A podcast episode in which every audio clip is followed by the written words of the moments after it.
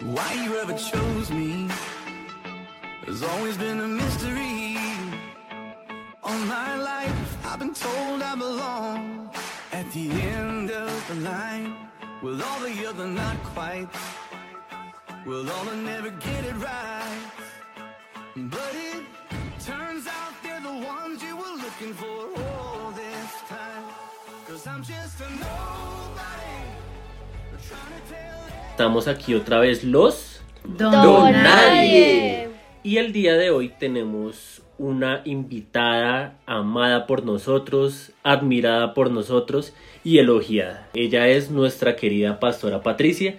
Pastora Patricia, muy buenas noches. Muy buenas noches, amados. ¿Cómo están ustedes? Me gozo con lo que tú dices, apreciada, Claro amada. que sí, Qué pastora. bueno es sentirse un apreciado y amado por ustedes. Me siento de verdad muy regocijada. Y que varios capítulos atrás estábamos esperando este momento donde nuestra querida pastora estuviera acompañándonos en este espacio para todos. Es nuestra primera invitada, así que vamos a tener el gusto de hacer preguntas. Necesitamos respuestas, pastora. Que Dios me ayude a responderle a este grupo Vamos a darle duro a la pastora. Así que bienvenida, bienvenida. Bueno, y entonces el tema de hoy es con respecto a la ansiedad. Entonces comencemos este capítulo definiendo qué es la ansiedad, Dani. Es un sentimiento de miedo, temor e inquietud. Puede ser reacción normal al estrés, pero tenemos que entrar ahorita un poquito más a diferenciarlo entre cuando ya se pasa una ansiedad excesiva, pero resumiéndolo es miedo, temor e inquietud. Y eso hace relación a nues- nuestro capítulo anterior que son miedos, temores, pánicos y fobias. Así que si no la ha escuchado, por favor devuélvase, no ahora mismo, pero sí, y escúchenos por favor para ir en sintonía porque la ansiedad tiene que ver con este tema y por eso hemos ido en este hilo conductor que todo esto tiene que ver con la depresión. Bueno, y pues empezando todo esto, ya habíamos tocado una parte de la ansiedad anteriormente, pero queremos es como que la pastora, debido a una situación que pasó muy fuerte, un episodio muy fuerte que pasó, ella de primera mano nos pueda contar pues esos sentimientos, ese sentir dentro de, de la ansiedad y cómo salió de eso. La ansiedad y la depresión vienen Ah, siendo bueno. primas, ¿sí? No son lo mismo, pero a veces denotan dentro de los mismos síntomas y dentro de las mismas características de lo que está sintiendo la persona en su interior. Todo esto tiene que ver con la mente, con lo que hay en su alma, con lo que hay en su corazón y todo esto puede ser un detonante. Así que podemos mirar qué características tenemos de la ansiedad. Pues en cuanto a la ansiedad, pues lo que leí hace un momento Dani, ya es una preocupación o unos sentimientos intensos respecto a una situación en particular. Se puede caracterizar también por una preocupación excesiva por el mañana, también se puede caracterizar por unos miedos, ¿cierto? Que se están expresando y que pueden generar este tipo de cosas. En cuanto a cómo se puede ver una persona ansiosa, pues también hay una, una serie de preocupaciones, también en el estado físico de la persona, puede haber pérdida de peso, temas en cuanto al, estómago, entonces gastritis severa, crónica, que son producidas también por ese tipo de, de condiciones. Sí, mira, enfermedades, enfermedades causadas por la ansiedad.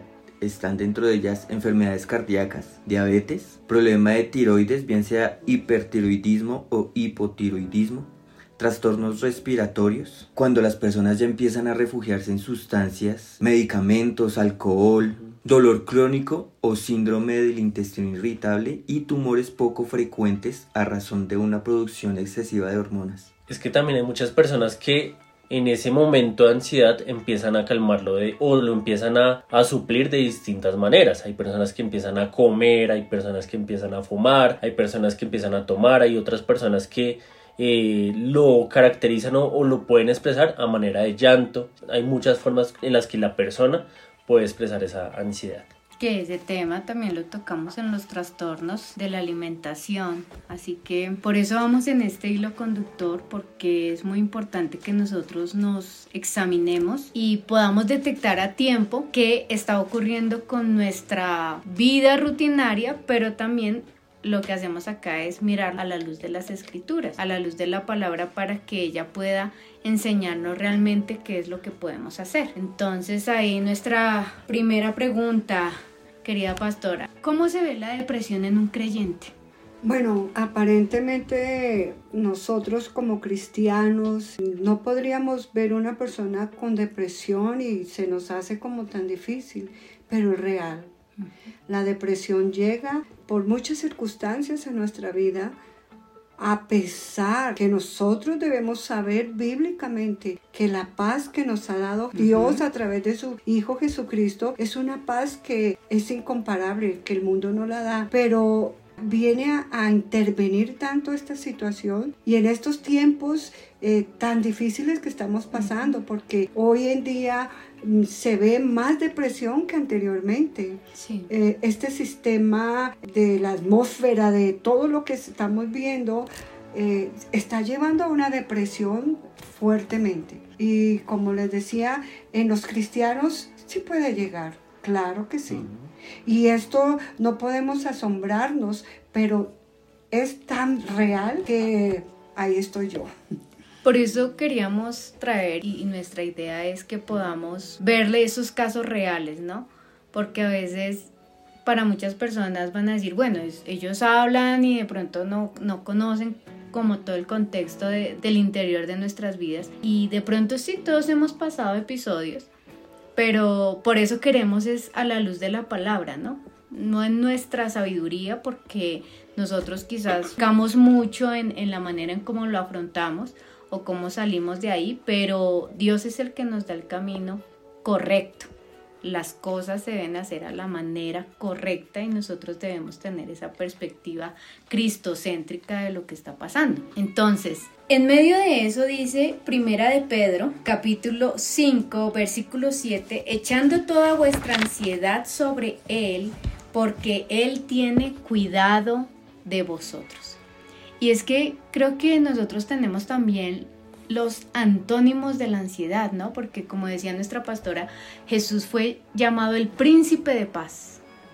Él da una paz que nadie va a poder dar y la ansiedad va a necesitar esa paz que Cristo nos da, pero hay otros sinónimos que nos ayudan a entender el por qué la palabra de Dios nos dice no tengamos tanta ansiedad o no tengamos tanto afán y por eso queremos mirarlos. Sí, aquí están los antónimos de la ansiedad, tranquilidad, dicha, paciencia, paz, serenidad y sosiego. Y me gusta de pronto porque uno de los de las definiciones de ansiedad que veíamos es como ese desorden en los sentimientos, ¿no? Eh, sentimientos demasiado desbordados Ajá que me llevan a mí a, sufrir de ansiedad. Me gusta mucho eso, la paz, la paciencia, el sosiego, la serenidad.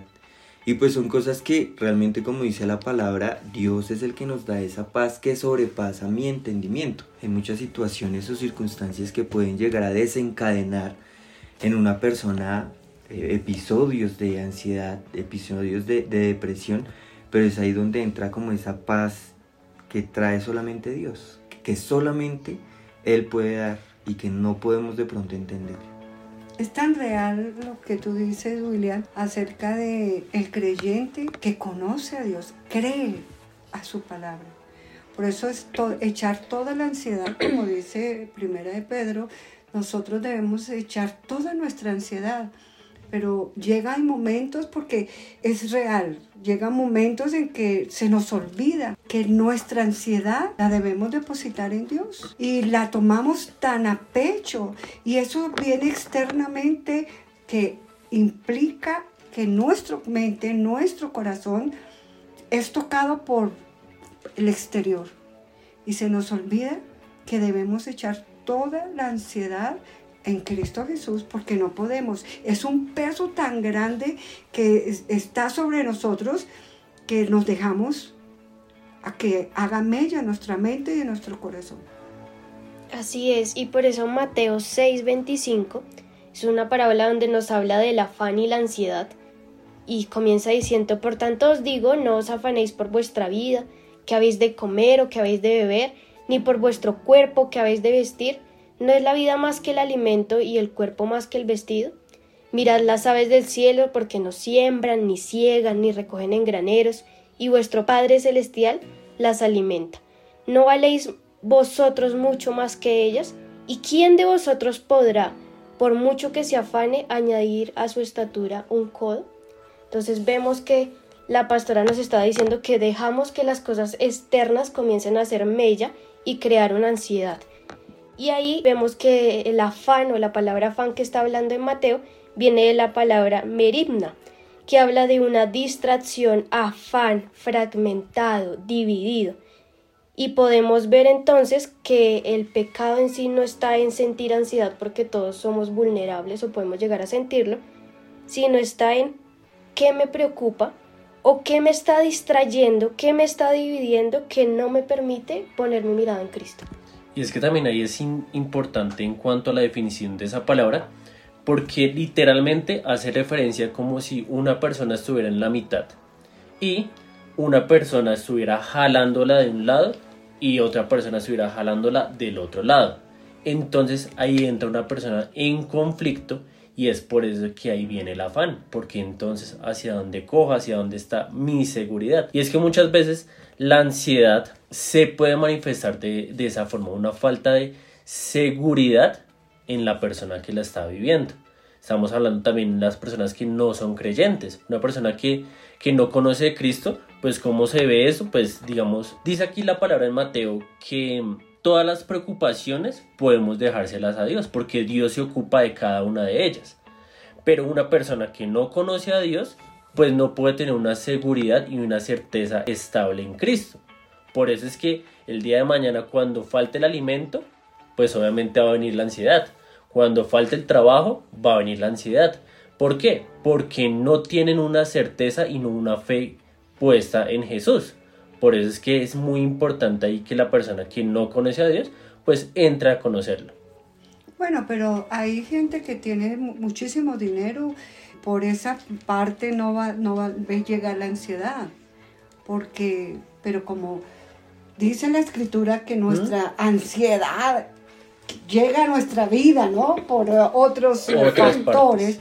Entonces, no siempre es el dinero, que falte el dinero, viene por otras cosas, porque la paz que Cristo nos da, eh, el gozo que Cristo nos da, mm, es suficiente y no hay que comprarlo.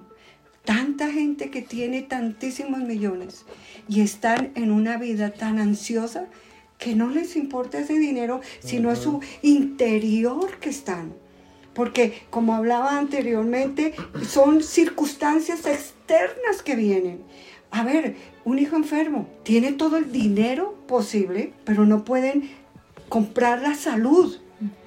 No la pueden comprar, pero de verdad que si nos acercamos a Cristo, se acercan al Señor, puede hacerlo Él. Y es que ahí en, perdóname, ahí en el afán y la ansiedad habla de aumentar la estatura algo físico. O, sea, Jesús mismo se... Exactamente. Ahí es donde el Señor nos dice, hay cosas que nosotros no vamos a poder controlar, pero Él sigue siendo Dios al control de esa situación, que yo no puedo aumentarle sino con tacones a mi estatura. No puedo hacer mucho igual no subo. Igual dice que un codo, ¿no? Y un codo. son como tres tacones. Exactamente. Y es que los más ansiosos son los que tienen mucho dinero porque a veces se, nota, es como querer tener el control de muchas cosas y cuando se suelta o no se puede tener el control, entonces nosotros nos afanamos y, y parece que nosotros mismos perdiéramos, estuviéramos perdiendo algo, pero Dios dice, no, es que no está de tu control, está de mi control. Mira que el joven de hoy en día el afán de verse su cuerpo con su chocolatina en el... tiene La mía no pasa. Eh, Hoy en día, si no están en un, un, gimnasio, se llenan de ansiedad porque se están viendo un corrito. Mira hasta dónde llega la enfermedad de la ansiedad, porque esa es una enfermedad. Entonces, eh, por eso dice, al que cree, Oye, deposita toda tu ansiedad en Dios.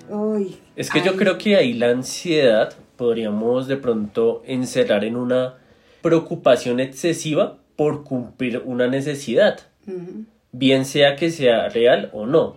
¿sí? Porque una persona, como el caso, el caso que decía la pastora, una persona que no tiene para comer, pues obviamente es una ansiedad de suplir una necesidad que realmente es física, que es la comida. Pero una persona que necesita verse bien, pues también es suplir esa necesidad, pero el problema es la falta de dependencia en Dios.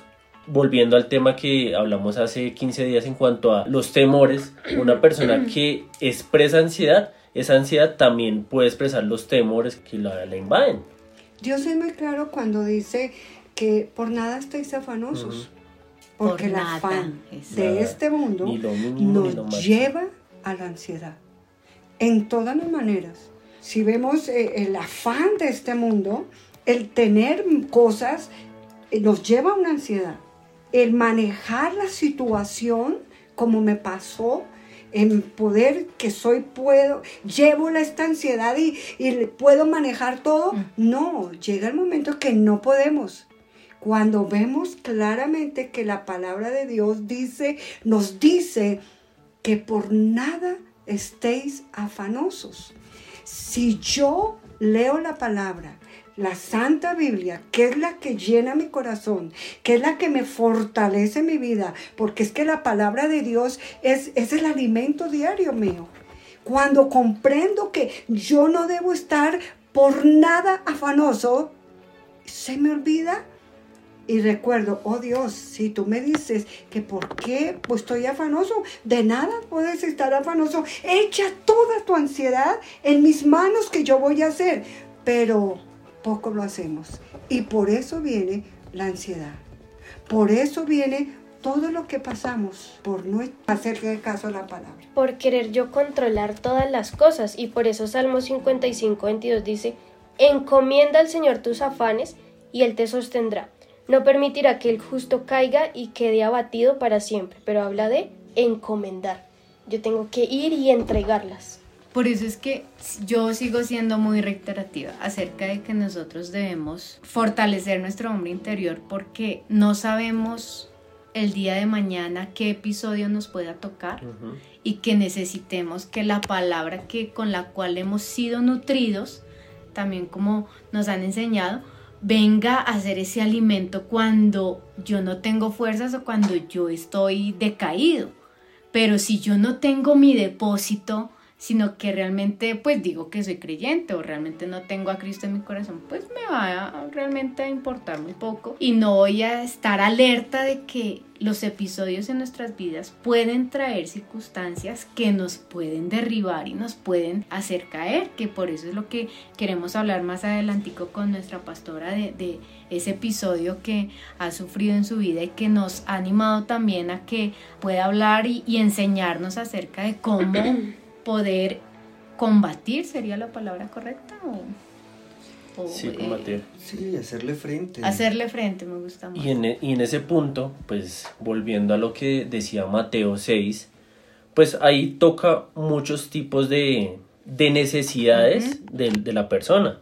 Pero, pero, pero, pero, ¿cómo termina ese, ese capítulo? Dice, mas buscad primeramente el reino de Dios y su justicia y todas estas cosas os serán añadidas. Aquí el tema es de prioridades. ¿sí? Si nosotros ponemos nuestra prioridad a Dios, a buscar a Dios y su justicia, pues este resto de cosas van a pasar a un segundo plano. ¿Por qué? Porque mi dependencia va a estar en Dios. Por eso es que empieza ahí en ese, en ese capítulo a hablar de la comida, el vestido, cosas que realmente son vitales para el ser humano. Pero dicen, hey, no, primero busquen a Dios y el resto de cosas van a ser añadidas. Recuerde que Jesús dijo, en el mundo tendréis aflicciones. Ahora, por conocer a Jesús como mi Señor en mi vida, no es que me libre en que no voy a tener aflicciones. Voy a tener aflicciones, porque en el mundo estoy. Pero dice, en el mundo tendréis aflicciones. Listo, vas a pasar por aflicciones, pero confiad, yo he vencido. La aflicción puede llegarnos a nosotros de esta manera, en cualquier momento, pero tenemos que confiar en Él. Yo hoy quiero tocar, eh, entrando un poquito más, como para poder preguntarle a la pastora varias cosas, tocar un poquito los síntomas. Aquí en este documento dice que voy a leer algunos. Sensación de nerviosismo, agitación, tensión, sensación de peligro inminente, pánico o catástrofe, sudoración, temblores, debilidad o cansancio, problemas para concentrarse, problemas para conciliar el sueño, los problemas gastrointestinales que ya los habíamos mencionado, dificultades para controlar esa preocupación. Pastora, ¿cómo dentro de lo que viviste, cómo viste esos síntomas en, tu vida, en, en, la labor que desempeñas, en tu diario vivir, en tu casa, con tu familia, incluso pues dirigiendo la iglesia? ¿Cómo viste esos síntomas? ¿Cómo los sentiste? ¿Qué pasó dentro de lo que viviste? Bueno, es un, un episodios feos que no quisiera que nadie pasara por esto. Eh, de verdad que uno calla. Eh, David decía, mientras callé, se envejecieron mis huesos. Y de uno tiene que hablarlo. Yo empecé a sentir eh, cierta nerviosidad, cierta fatiga. mis piernas temblaban, mis manos temblaban y era algo en contra de mí. Yo no podía como controlar esto. Y yo decía, Dios, pero ¿qué es lo que me está pasando? ¿Qué está sucediendo en mi vida, Señor? Ayúdame. No entendía el por qué, porque no lo entendía. Eh, pero cada vez se hacía más, más frecuente en mi vida. Digamos, cada tres horas sentía una angustia, sentía un, un nerviosismo, una fatiga, piernas temblaban y ya después fue más frecuente, cada hora, y empezaba, ya no dormía, me despertaba, dormía media hora, 11 de la noche siempre me duermo, o 12, y ya era media hora y a las 2 de la mañana de pie, eh, despierta, no dormía el, televisor o el, el, reloj, estaba pendiente qué hora pasaba la hora, pasaba media hora y despierta y despierta. Eso también traía angustia a mi vida, no he dormido en el día, no dormía nada y ya empecé más y más y más hasta como que perdí el control de mí misma. Eso es fuerte. Yo no quisiera controlarlo, pero no lo puede. No lo puede. Es muy importante lo que dices y con respecto a lo que decía Willy, cómo se afronta el día a día con esos síntomas. ¿sí? Porque si tú nos dices que no dormías, estabas, pues la fatiga, porque una persona que no duerme literalmente puede enloquecer, ¿no? O sea, es, es verdad. Sí, y por entonces, falta de sueño uno puede incluso hasta perder la vida.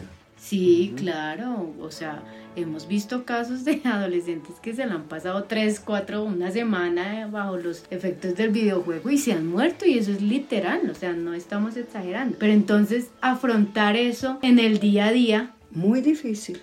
Ahora, fíjate que esta ansiedad o todo lo que ustedes están hablando que me ha pasado, a la mente llega. De razón que la palabra del Señor dice que nosotros tenemos que tener la mente de Cristo. Pero hay momentos en que ese, ese ataque, yo lo digo, un ataque a mi ser, a mi interior, empieza por la mente y empieza a pensar uno cosas que no están bien. Dale y dale ese pensamiento, llega otro pensamiento, llega, yo trataba de, de sacudir mi cabeza para que no llegaran esos pensamientos, aunque yo nunca dejé de orar, como lo hacía antes, no lo hice, pero sí clamaba a Dios en mi interior. Hay algo que llegó a mi vida que no podía arrodillarme a orar, porque no me daba pero sí oraba en mi interior, a pesar que yo no lo quería humanamente, pero en mi interior lo hacía como que la carne obedeciera a mi oración. Lo que dice también la palabra, que el espíritu está dispuesto. Sí, por eso debemos alimentar. Pero sí se debilita. Pero la carne es débil. Por eso es que la palabra hace mucha mella. Por eso es que la palabra nos habla en Isaías 26:3 Tú guardarás en perfecta paz a todos los que confían en ti, a todos los que concentran en ti sus pensamientos. O sea, no es fácil, es un, es un tema complicado porque es ir en contra de mi propia mente. ¿cierto? Porque si mi mente empieza a bombardearme con cosas que a veces son incluso mentiras, que no voy a poder hacer esto, que no voy a poder salir de acá, pero por eso es que es muy importante en esos momentos, pues también lo que hizo la pastora, empezarse también a nutrir de la palabra de Dios y no permitir que esos pensamientos se fueran más allá de lo que, lo que se podría. Pero sabe Diego que yo no podía leer la palabra, pero sí los textos bíblicos que yo Te tenía en mi reposo, en cómo se dice, allá adentro, Repertorio. almas, exacto, Es que por eso dice almacenados. la palabra que meditad en esta palabra de día y de noche y dice que en muchas Escríbelos en tu en tu corazón. corazón y en tu mente. Mm. Yo creo que para este, para estas mismas ocasiones. Porque es verdad, es la verdad. Yo no podía leer la Biblia. Literalmente abrir y leerla, no podía. Pero sí recordaba los textos bíblicos y llegaban a mi mente y eso era lo que me ayudaban. Ahí está el depositar en nuestra mente y en nuestro corazón la palabra, porque llega el momento en mí lo que me pasó, no podía abrir la Biblia a leerla, porque no tenía las suficientes fuerzas. Pero venía algo dentro de mí que recordaba los, los textos bíblicos y muy debilitada porque mi espíritu estaba muy debilitado, pero dentro de mí el Espíritu de Dios Amén. me fortalecía. La carne se debilita, sí se debilita, pero el Espíritu de Dios era que me fortalecía porque hubiera yo claudicado en una clínica. Y por eso es que también Salmo 100 nos dice lo siguiente, Salmo 101 dice, Cantad alegres a Dios, habitantes de toda la tierra. Servid a Jehová con alegría, venid ante su presencia con regocijo. Y algo que me llama la atención ahí es el, el verbo. El verbo ahí no, no, es una, no es un consejo de que vengan y canten alegres a- al Señor, sino es un imperativo. Aun cuando mis fuerzas, aun cuando mi carne no quiera alabar a Dios o no puedo, o sea, hay momentos donde la carne no está dispuesta, ahí es donde la palabra nos dice, mire, van a encontrar fortaleza cuando ustedes, a pesar de la dificultad, vengan, canten, porque no es una opción, también es, es una necesidad que nosotros tenemos que cubrir. Mira, prime- segunda de Corintios capítulo 4, verso 7 es muy claro cuando nos habla, dice, pero tenemos este tesoro en vaso de barro para que la excelencia del poder sea de Dios y no de nosotros. Y dice que estamos atribulados en todo. Llega la tribulación, claro que sí, en todo, mas no angustiados.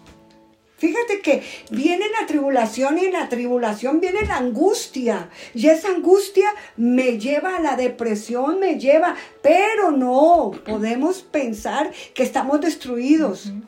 Es muy claro lo que Pablo habla, dice, perseguidos, mas no desamparados.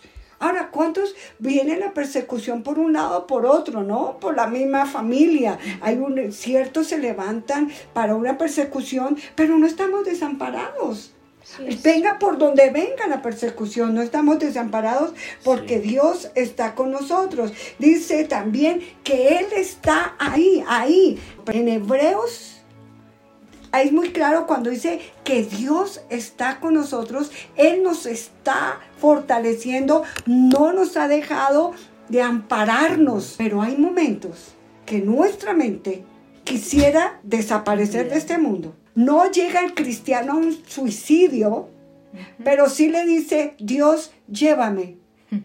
Como que más bien tú hazlo por mí, llévame. Es mejor que tú me lleves porque llega tanto la desesperación de lo que se está sintiendo que no queremos sentirlo más. Señor, yo no me mato, pero más bien mátame tú.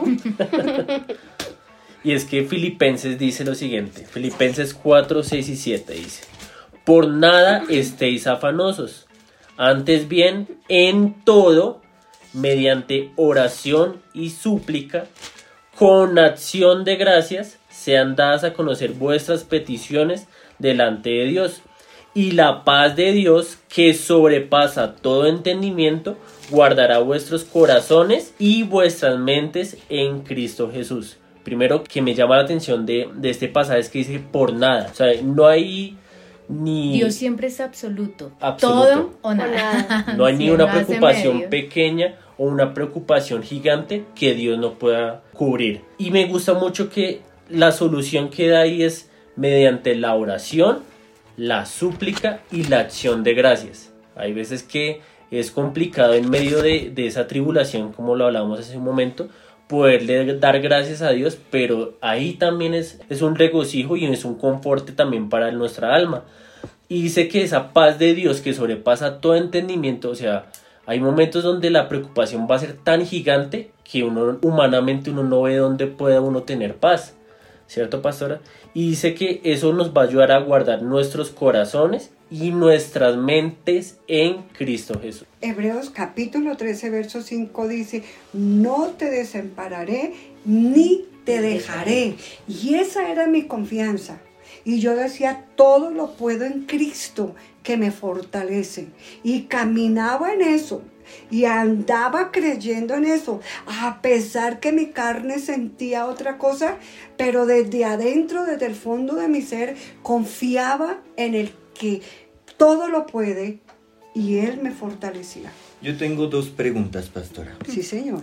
Una es, nos dices que pues continuaste orando y pues los versículos que memorizaste los traías a ti para darte fortaleza en esos momentos, pero nosotros nunca vimos que dejaras de hacer o desempeñar las actividades que tenías en la iglesia. Mi pregunta puntual es, ¿lo hacías con qué motivación? ¿Era el sentido de responsabilidad en cuanto a lo que estabas haciendo? Era una salida a todo lo que estaba pasando, cuál era la motivación para seguir actuando o seguir haciendo lo que pues Dios te mandó hacer y de pronto no dejar ver a la iglesia esta cara de, de todo lo que estabas cargando en ese momento. Bueno, eh, es verdad que el revestimiento del Señor en mi vida personal es muy grande. Yo sabía que nunca, nunca, como esté, dejaré de servir al Señor.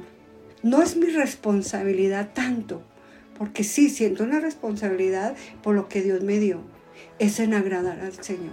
Porque en medio de esto yo alababa al Señor, porque es donde se da el mejor vino. A pesar que nuestra carne no quiere, pero yo cantaba y adoraba en medio de lo que estaba pasando.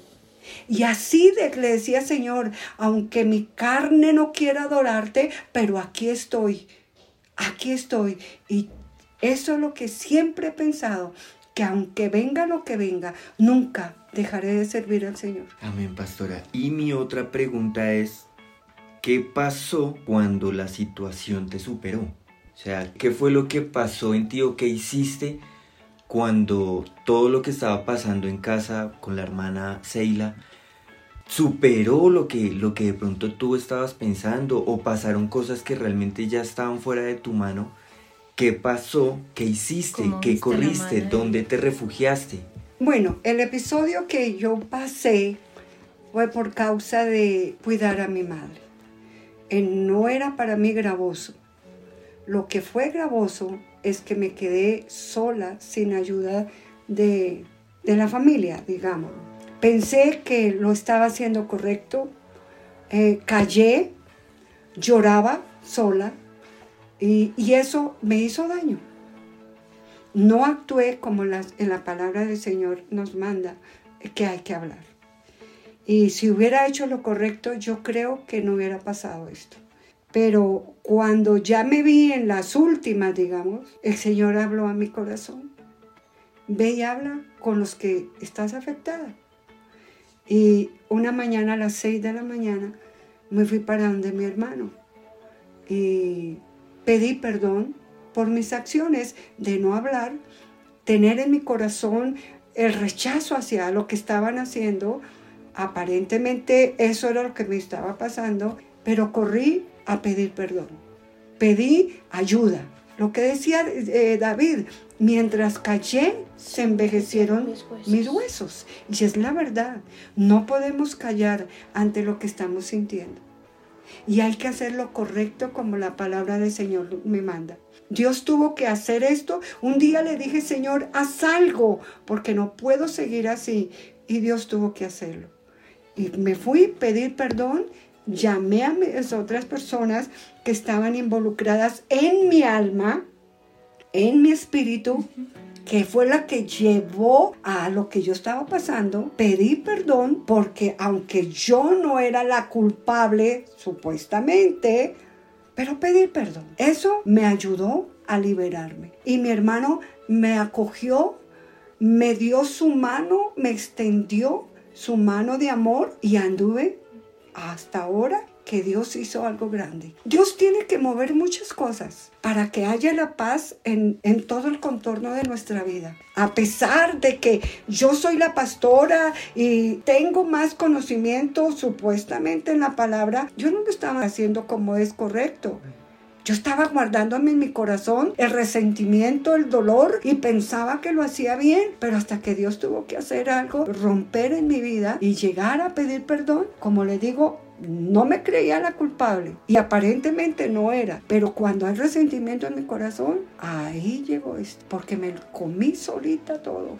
Lo callé, lo callé y lloraba hasta que explotó, pero Dios fue el que me guió para hacer esto y ahí encontré la victoria. Es que ahí me llama la atención es que, listo, la ansiedad a veces viene por el exceso de la preocupación, ¿cierto? Uh -huh. Pero eso a mí no me puede eximir de la responsabilidad. Ajá. Entonces, obviamente, la sabiduría de Dios es lo más importante porque ella me va a llevar a actuar y a, y a, y, a, llevar a la, a la, salida, o sea, la toma de decisiones que es muy importante ahí. Pero me llama mucho la atención lo que hizo la pastora. La pastora primero dio acción de gracias a Dios y estuvo alabando a Dios, a pesar de la dificultad que estaba sintiendo. Y segundo, no se quedó como, bueno, entonces Dios hará que se desaparezca esto. No, o sea, realmente lo que pasó fue que la pastora guiada por el Señor, actuó, se movió, fue diligente y hubo responsabilidad ahí por parte de ella en hacer algo, ¿sí? Y eso trajo también paz a su corazón. ¿Por qué? Porque también Dios respalda ese tipo de acciones porque es también tener responsabilidad frente a.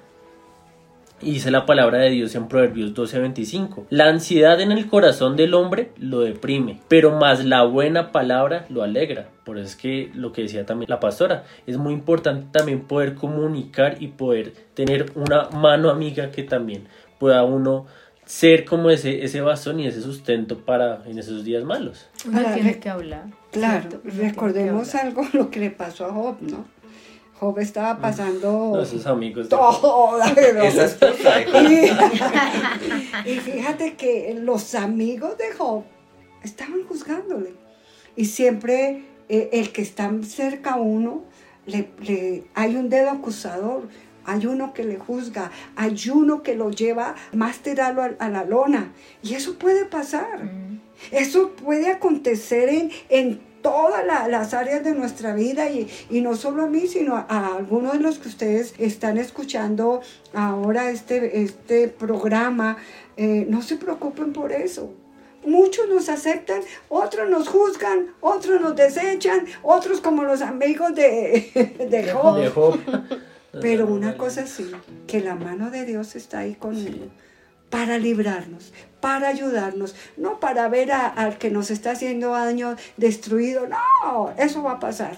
Y muchos se levantarán. Lo que sí nosotros tenemos es que levantarnos y no permitir quedarnos ahí postrados. Tenemos que levantarnos porque el Señor está con nosotros. Y todo lo podemos en Cristo que nos da la fortaleza. Y, algo ahí como, como también para complementar es que Dios es nuestra esperanza, ¿cierto? Y en ese proceso de ansiedad hay que también saber esperar en Dios, porque la pastora, o sea, no, no fue que en todo su proceso nunca oró a Dios, no, no, no señor, o sea, ella oró a Dios, pero también la palabra nos enseña a esperar en Él. Perfectamente Dios hubiese podido en su soberanía haber chasqueado los dedos y que todo se solucionara y ya, pero no, Dios tomó esa preocupación, esa prueba, y como dice también Santiago, trajo de esa prueba paciencia y en esa paciencia también fortaleza para la vida de la pastora. Y por eso es que esperar en Dios también es una buena salida para las personas que tienen ansiedad. Bueno, de pronto como para ir cerrando, pastora, ¿qué le dirías de pronto a los jóvenes o a las personas que están pasando en ese momento por un episodio de ansiedad o que no han podido superar alguno de estos temores o fobias o sentimientos que realmente los están embargando en sus vidas? ¿Qué les podrías decir? ¿Qué les recomendarías? Bueno, eh, la palabra del Señor es la medicina para nuestra alma. Si nosotros eh, no leemos la palabra, estamos tan desapercibidos de lo que el Señor habla. Porque la palabra de Dios en estos momentos es como la receta del médico que nos da. Tómese esta pastilla, tómese estas gotas eh, cada hora, cada dos horas. y hay que hacerlo. La palabra de Dios es eso. Trae medicina a nuestra alma. Si no la has leído, la palabra, empieza a leerla. Porque es la que transforma nuestro corazón y nuestra mente. Cuando esta palabra llega a mi mente, pasa al corazón y trae sanidad. Porque eso es lo que ha venido el Señor, a traer sanidad espiritual a traer sanidad a nuestra mente y tenemos que renovar nuestra mente porque el enemigo no quiere. El enemigo nos quiere ver postrados ante él, pero nosotros que conocemos la medicina debemos tomarla a la hora que debemos tomarla, pero se nos olvida. Y si tomamos eso de verdad como esa receta para nuestra vida, vamos a encontrar que la palabra de Dios va a traer medicina, va a traer restauración, va a traer fortaleza y nos vamos a levantar en victoria. Ahora, si Dios nos quiere llevar, amén. Porque pensamos que no voy a morir nunca. Algún día tenemos que partir con el Señor porque tenemos que estar preparados. Y puedo irme. Pero lo más importante es que me vaya al reino de los cielos. Y si me quedo, que siga con el Señor. Porque, mire, la medicina que da el hombre pasa por un momentico, un mes, un año, pero vuelve y sale otra cosa. Pero la palabra de Dios es medicina eterna. Cuando yo conozco la palabra, como dice la pastora, yo puedo en esa situación, en medio de esa adversidad, pararme y decir, ¿por qué te abates, su alma mía, y te turbas dentro de mí? Esperan Dios porque aún he de alabarle, salvación mía y Dios mío. Pero yo solo puedo ir y hacerle frente a lo que yo estoy sintiendo y a lo que a veces puedo decir que nadie me entiende, pero yo debo frenar todos esos sentimientos, todos esos pensamientos, parar en seco y decirle por qué te abate su alma mía. Poder entender que aún en medio de esa adversidad yo tengo que adorar y seguir en esa intimidad con el Dios que me creó, que me da una identidad y dentro de esa identidad también es la paz que Él me permite a mí tener. Y dentro de ello es entender que una cosa es ocuparme de las cosas que tengo que ocuparme y otra cosa es preocuparme por esas situaciones. Porque el hecho de que Dios tenga control no me exime de que yo deba ocuparme de mis cosas diarias. Sin embargo, puedo entender y descansar que en medio de todo ello Dios orquesta para dar gloria a su nombre. David lo hablaba, ¿no? Lo que tú dices en, el versículo del Salmo. ¿Por qué te abates, oh alma mía? Es la pregunta que nosotros tenemos que hacerle a nuestra alma. ¿Por qué te abates, oh alma mía? Pero ahí mismo dice, ¿no? Que espera en Jehová, espera en Dios. O sea, tenemos que darle la medicina. Ahí está. Eh, tómese un Advil para que no te duela la cabeza. Ahí David le dice, espera en Jehová, espera. Y ahí está. que el esperar en Dios es la medicina mejor. Me gusta lo que dice Salmo 40, 17. Eh, dice, aunque afligido yo y necesitado, Jehová pensará en mí. Mi ayuda y mi libertador eres tú. Dios mío, no te tardes. O sea, eso nos puede estar pasando, que Él es mi Señor, Él es mi ayudador, Él está pensando en mí, pero a veces vemos que Dios se tarda en llegar, pero acá el salmista dice, Dios mío, o sea, gracias por ser quien eres, pero no te tardes. Pero aún así nuestra esperanza sigue firme en Él hay esperanza para cada etapa y episodio de nuestra vida. Cristo hablamos, está ahí. hablamos de la esperanza, ¿cierto? Que es supremamente importante. Y dice Primera de Pedro cuando leíamos a- al, al comienzo, dice que echando toda vuestra ansiedad sobre Él porque Él tiene cuidado de vosotros. Pero quiero que nos devolvamos un versículo antes que dice, humillaos pues bajo la poderosa mano de Dios para que Él os exalte cuando fuere tiempo echando toda vuestra ansiedad sobre Él porque Él tiene cuidado de vosotros. Y es que mi esperanza y mi fe no puede ser mostrada si realmente yo no me humillo antes. Y muchas veces la ansiedad es yo querer, bien sea por una buena razón, entre comillas, o no, tener como el control de mi preocupación y de las cosas que están sucediendo. Pero es que realmente es entender que humillarme, es decir, Dios, tú eres soberano, mi preocupación en sí, toda te la pongo en tus manos, yo soy obrero tuyo y yo voy a dejar que tú hagas lo que tengas que hacer, bien sea si es la, la respuesta que yo espero o, o bien sea que no, sino que realmente sea la soberanía de Dios obrando en mi vida, pero no, no podemos esperar un cambio realmente si yo no me humillo antes delante de Dios. Sí, Por eso- tenemos que, que llegar a depender de Dios. Dependencia Es, de Dios. es muy chévere tener el control de las cosas. Es muy chévere poder, Y todos de, queremos mi, de mi parte, el control. poder solucionar todo, poder tener la fuerza, el músculo, las posibilidades, los recursos para suplir muchas cosas. Pero humanamente hay algo que se nos va a escapar siempre. Y es ahí donde realmente debemos depender de Dios, depender de la mano de Dios. Como dice Diego, de su soberanía. Él es perfecto y dice su palabra que realmente Él tiene planes de bien, pensamientos de bien para nosotros y no de mal. Y es ahí donde deberíamos descansar. Por eso los oyentes en este día que van a escuchar, eh, quiero decirles, eh, Dios no es religión. Eh, los jóvenes hoy en día no quieren una religión, no quieren a un Dios, porque quieren otras cosas. Y les recomiendo, de verdad, no importa que ustedes digan, ay, es que es una pastora. No, yo no soy una pastora nomás, yo soy un ser humano y que he visto a Dios, la realidad de un Dios, no religión. Porque si fuera por religión, no estaría yo aquí caminando con ustedes. Es porque Dios es real en mi vida. Dios se ha manifestado tan plenamente en mi ser que nunca dejaría a Dios. La religión no me sirve para nada. Es el Dios que está en mi vida. Y Él es el que me mueve a todo lo que está dentro de mí. Por eso no me importa lo que pase. Siempre seguiremos al Señor porque Dios es el todo de nosotros.